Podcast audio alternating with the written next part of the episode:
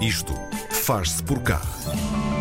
O cenário de, é, deste Isto Faz por cá é o Porto. Vamos passear eh, pelas ruas da cidade, despreocupadamente e sem ter eh, propriamente um destino definido. Se há alguns monumentos que encontramos e até temos uma vaga ideia do que são, há outros edifícios e locais que, por hábito ou por distração nossa, parecem estar escondidos mesmo quando estão ali à frente dos nossos narizes. E outro que, outros que já possam já não estar lá, outros edifícios, outros espaços, hum, também deixaram para trás histórias e história que é importante não se perder. O projeto Porto Desaparecido apareceu para que este conhecimento possa estar à vista de todos e não seja apenas um rodapé num qualquer documento obscuro. O Manuel de Souza faz parte da equipa e é o nosso convidado nesta edição do Isto Faz Por Cá. Olá, Manuel, como está? Olá, bom dia. Manuel, uh, o que é que vos motivou a pôr mãos à obra e a começar este projeto, o Porto Desaparecido? Uh, este projeto teve início em 2012. Uhum. Uh, na altura eu tinha várias, várias fotografias antigas do Porto e a minha formação de base é História. Uh, estávamos na época a passar uma altura particularmente complicada, foi na altura da Troika, na altura em que, uh, em que todos os portugueses punham um bocado em causa uh, muitas coisas. Um, e nós achamos que provavelmente a história seria ou poderia ser uma boa fonte de, de inspiração para as pessoas conseguirem uh, enfrentar as adversidades que estavam uh, que tinham perante si naquele, naquele momento. Uhum. E por isso é um bocado olhar para trás, ver o que é que nós já fizemos, ver uh, como nós conseguimos ultrapassar outras crises bastante até mais profundas do que aquela que estávamos a passar na altura. Foi um bocado essa ideia que esteve por trás da, da criação deste projeto. Teve muita aceitação logo nessa altura? Sim, foi surpreendente porque na minha. Inicialmente eu, eu comecei este projeto sozinho um, e, e, pronto, eu não estava à espera propriamente de ter milhares de pessoas a seguir-me, estava à espera só de fazer uma coisa que gostava e que achava interessante. Uh, e muito rapidamente começamos a ter de facto muita gente. Uh, agora temos mais de 110, 111, por aí, mil pessoas. Uhum. O, que, o que é um projeto, o que é interessante porque estamos a falar de uma coisa, digamos, muito de nicho, muito de pormenor. Isso é, é, é a ideia deste, deste, desta página no Facebook é partilhar fotografias antigas do Porto, histórias antigas do Porto, uh, organizá-las por, por, bem, por temas, para as pessoas poderem ver e convidar muitas vezes as pessoas a partilharem as suas próprias fotografias, uh, suas, dos pais, dos avós, em alguns cenários do Porto e algumas histórias que tenham, e é interessante, uh, partilha-se uma fotografia sobre um evento qualquer, sobre umas cheias de 1961, uhum. e há sempre alguém que aparece a dizer que se lembra e que o pai fez isto ou que a mãe fez aquilo. Pronto, e, é, e é muito interessante essa partilha que se cria entre todos. Essa era outra das minhas dúvidas, porque o Manuel já nos disse que inicialmente eram fotografias antigas que tinha, mas Quer dizer, depois deste tempo todo, com tanta informação, já não pode ser tudo o seu acervo pessoal. Onde é que vai encontrar, onde é que vão encontrar estas informações e estas fotografias? Muitas das fotografias estão em vários arquivos que estão disponíveis online. Uh, de, por exemplo, do Arquivo Distrital do Porto, do Arquivo Histórico Municipal do Porto, um, algumas também da Torre do Tombo, do Arquivo um, Centro Português de Fotografia, etc. Por isso há uma série de fotografias antigas que estão, estão disponíveis. E também há muitas que andam por aí a correr pela internet e há muitas também que, que nos mandam uhum. uh, por e-mail e que partilham connosco, por isso nós acabamos por ter sempre fotografias uh, interessantes para, para partilhar. E em relação a, às histórias e às informações que costumam pôr na vossa página? A minha formação de base é História, sou, sou curioso também pela história da cidade do Porto. Uh, entretanto, depois uh, isto teve um sucesso muito rápido, aliás, logo começou em 2012, em 2013 a Câmara Municipal do Porto concedeu uma medalha de mérito municipal pela criação desta página, porque entenderam que de facto que era uma, que era uma página uh, interessante e que era uma página que tinha, tinha um contributo válido. Um, e depois, a partir daí, comecei a perceber que de facto não tinha disponibilidade de tempo para conseguir fazer isto sozinho e foi aí que tentei, pus um anúncio na página e apareceram muitas pessoas interessadas em colaborar, 50 e tal pessoas, que depois tive que selecionar uhum. uh, e tenho trabalhado com uma equipa que tem variado ao longo dos tempos, atualmente são quatro pessoas, uh, que também que são pessoas de, de, várias, várias origens e várias formações, não se fala necessariamente de história, há, há, pessoas de arquitetura, de, de, houve uma, uma, uma, pessoa, uma bailarina que, que colaborou connosco durante algum tempo, por isso pessoas de várias proveniências, o que têm que, em comum é que pronto, é a sua grande paixão pela cidade do Porto, uh, e a vontade de partilhar histórias. Uh, e são as, as próprias pessoas que compreendem essas histórias, uh, muitas das histórias são, muitas vezes são legendas das, das, fotografias, não é? Pois é que, às vezes, é que vão, essas legendas é que vão a despoltar histórias que, que as pessoas particularmente querem também, também partilhar. Só para termos uma ideia, não sei se tens presente eh, em mente, mas para termos uma ideia, por exemplo, quais são, costuma pôr efemérides na página, quais são as efemérides de hoje ou dos últimos dias? Assim, alguma que se lembre? Uh, que me lembro, não, não me tenho que ver, não me lembro propriamente das efemérides, por isso nós começamos uh, aqui há coisa de dois anos, por aí atrás, uh, começamos a, um dos nossos uh, elementos que colabora connosco é do Bibliotecários, na Biblioteca Pública Municipal do Porto, e já tinha um pouco esse, esse hábito de fazer essas, essa coletânea de eventos que aconteceram no em todos os dias do ano. Uhum. e, e, por isso tem partilhado, uh, começamos a partilhar todos os dias Uh, a dois ainda não saiu, só sai ao meio-dia, por isso é daqui a pouco.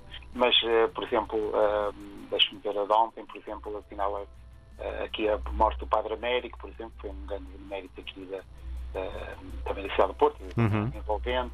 Uh, em 16 de julho de 1939 foi criada a Filarmónica da, da Pova de Varzim, uh, inauguração da Casa de Saúde da Ordem de São Francisco em 1922, um, e por aí fora. E depois Sim. vai para trás até onde nós pudermos ir. Uh, por exemplo, 16 de julho de 1859 era inaugurado no Porto o Teatro Baquet, que foi um céu de teatro que depois foi vítima do incêndio em 1881 e morreram. Em 1888 e morreram 100 e tal pessoas. Isso é uma, uma página importante, de, digamos, uma página negra interessante da história do Porto. E pronto, outra série de. Algumas vezes são também eventos curiosos. Uh, uh, este nosso colega é uma pessoa muito interessada na, uh, nos jornais do século XIX e então muitas vezes vai buscar histórias interessantes. De, abriu a loja do sangrador que, era, que era uma pessoa conhecida na, na Porto, uh, ou histórias uh, curiosas de lojas que trazem, que têm agora anunciam que receberam uma remessa de bengalas de Paris e uhum. estão a fazer uma promoção. Por isso há assim coisas curiosas que, pronto, que, que nós não, não nos passa pela cabeça, não é?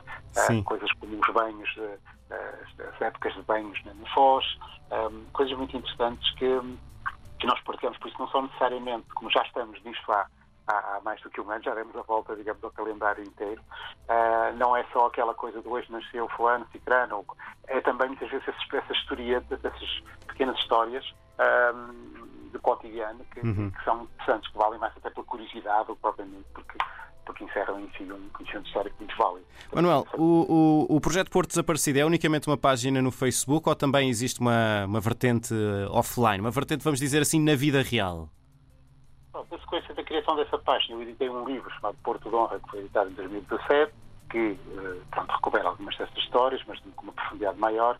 E, entretanto, também a partir de 2013, eu comecei a fazer percursos na cidade do Porto, uhum. percursos, acima de tudo, dirigidos a, quer dizer, não são dirigidos a ninguém em particular, mas são em português uh, e que têm alguma profundidade em história, por isso, em princípio, são para portugueses, acima de tudo, um, porque é uma, uma altura interessante para conhecer a história da cidade do Porto, Agora, obviamente, temos este interregno do Covid, não sabemos exatamente quanto tempo é que vai durar, mas até ao momento, até à, ao princípio deste ano, digamos assim, a cidade do Porto estava a ser uh, invadida por turistas, ainda bem, porque assim, trouxe muito progresso para a cidade, uh, mas era precisamente nessa altura de alguma descaracterização, ou que sentiam, algumas pessoas sentiam alguma descaracterização, que nós achamos que era mais importante as pessoas, os próprios portuenses, visitarem a sua cidade e terem uma percepção uh, da, da, importância da história, da importância do seu património. O Porto não é propriamente uma, uma reserva indígena ou assim uma coisa. É, é uma cidade viva, uma cidade com população e não queremos que, que ou não queríamos, agora estamos, estamos todos numa grande interrogação, uma grande suspensão em relação ao futuro, mas não queríamos que a cidade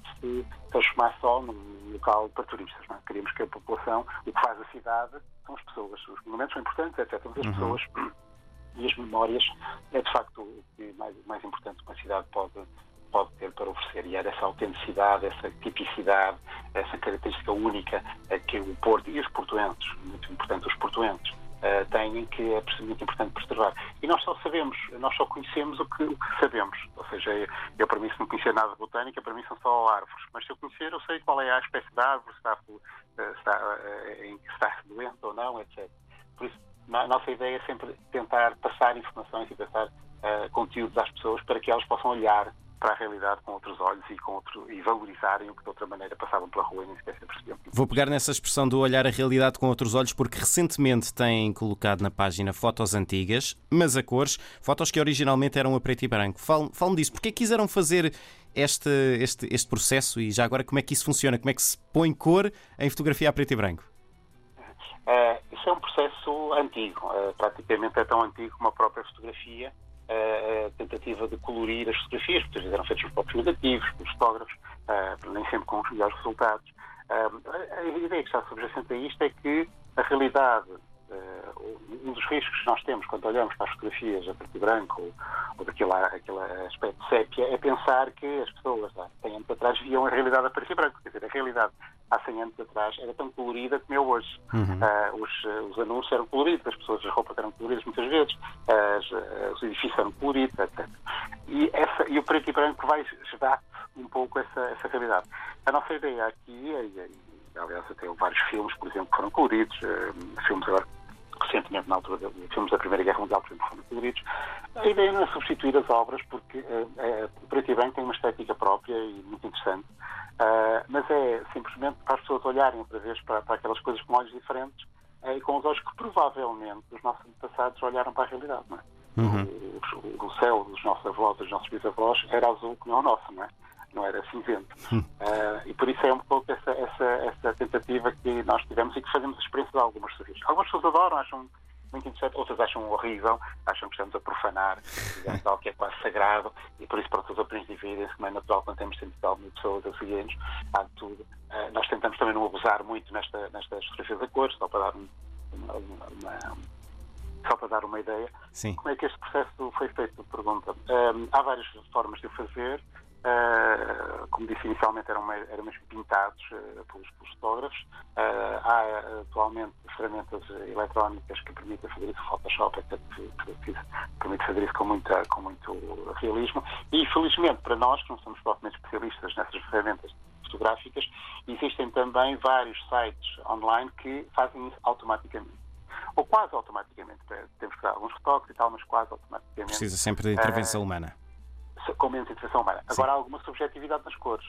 Não é? é difícil saber se o vestido daquela senhora era azul bebê ou era, era cor-de-rosa, ou por isso há, há, cores que podem ser alteradas e nós podemos ir sempre dizer que é uma colorização automática. E por isso é mais para dar uma ideia do que teria sido a realidade do que propriamente algo rigoroso que, que, se, possa, que se possa confiar a 100%. Muito bem. História para conhecer, história que está, é desconhecida, está esquecida no projeto Porto Desaparecido. Conversámos com o Manuel de Souza. Manuel, muito obrigado pela sua participação. Obrigado. obrigado.